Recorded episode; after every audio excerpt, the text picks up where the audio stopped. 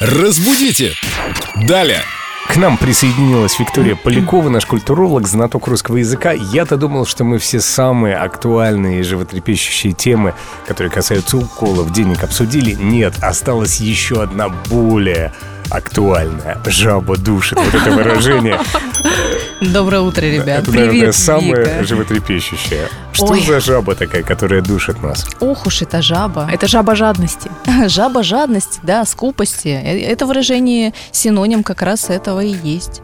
Жаба души, да. Раньше, кстати, не было кардиологии, различных медицинских терминов, и на все сердечные болезни говорили жаба душит. Ну, то есть вот Грудная ощущение, да, грудная жаба, сжатие в сердце, там, потемнело в глазах, все плохое самочувствие, жаба душит. Это можно себе легко представить. Смотришь на ценник, действительно в глазах темнеет, сердце сжимается. Да-да-да, именно так. То есть выражение произошло от таких вот жадюк, скупердяев, которые а, да? чуть ли не сердечный, сердечный приступ могли получить. Да мы все знаем о твоей щедрости, это совершенно не про тебя. Конечно, все совпадения случайные. Вы просто не видите меня в магазине, когда я смотрю на это, и, и у меня темнеет в глазах. Но мы каждое утро слышим твои рассказы, как я зашел в магазин, и тебя там душила жаба.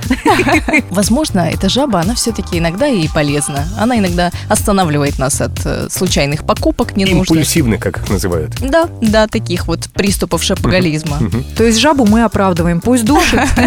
Мужья будут Иногда. довольны. Пусть душит, жаба, не умирай. Помогай нам экономить семейный бюджет. Разбудите! Далее!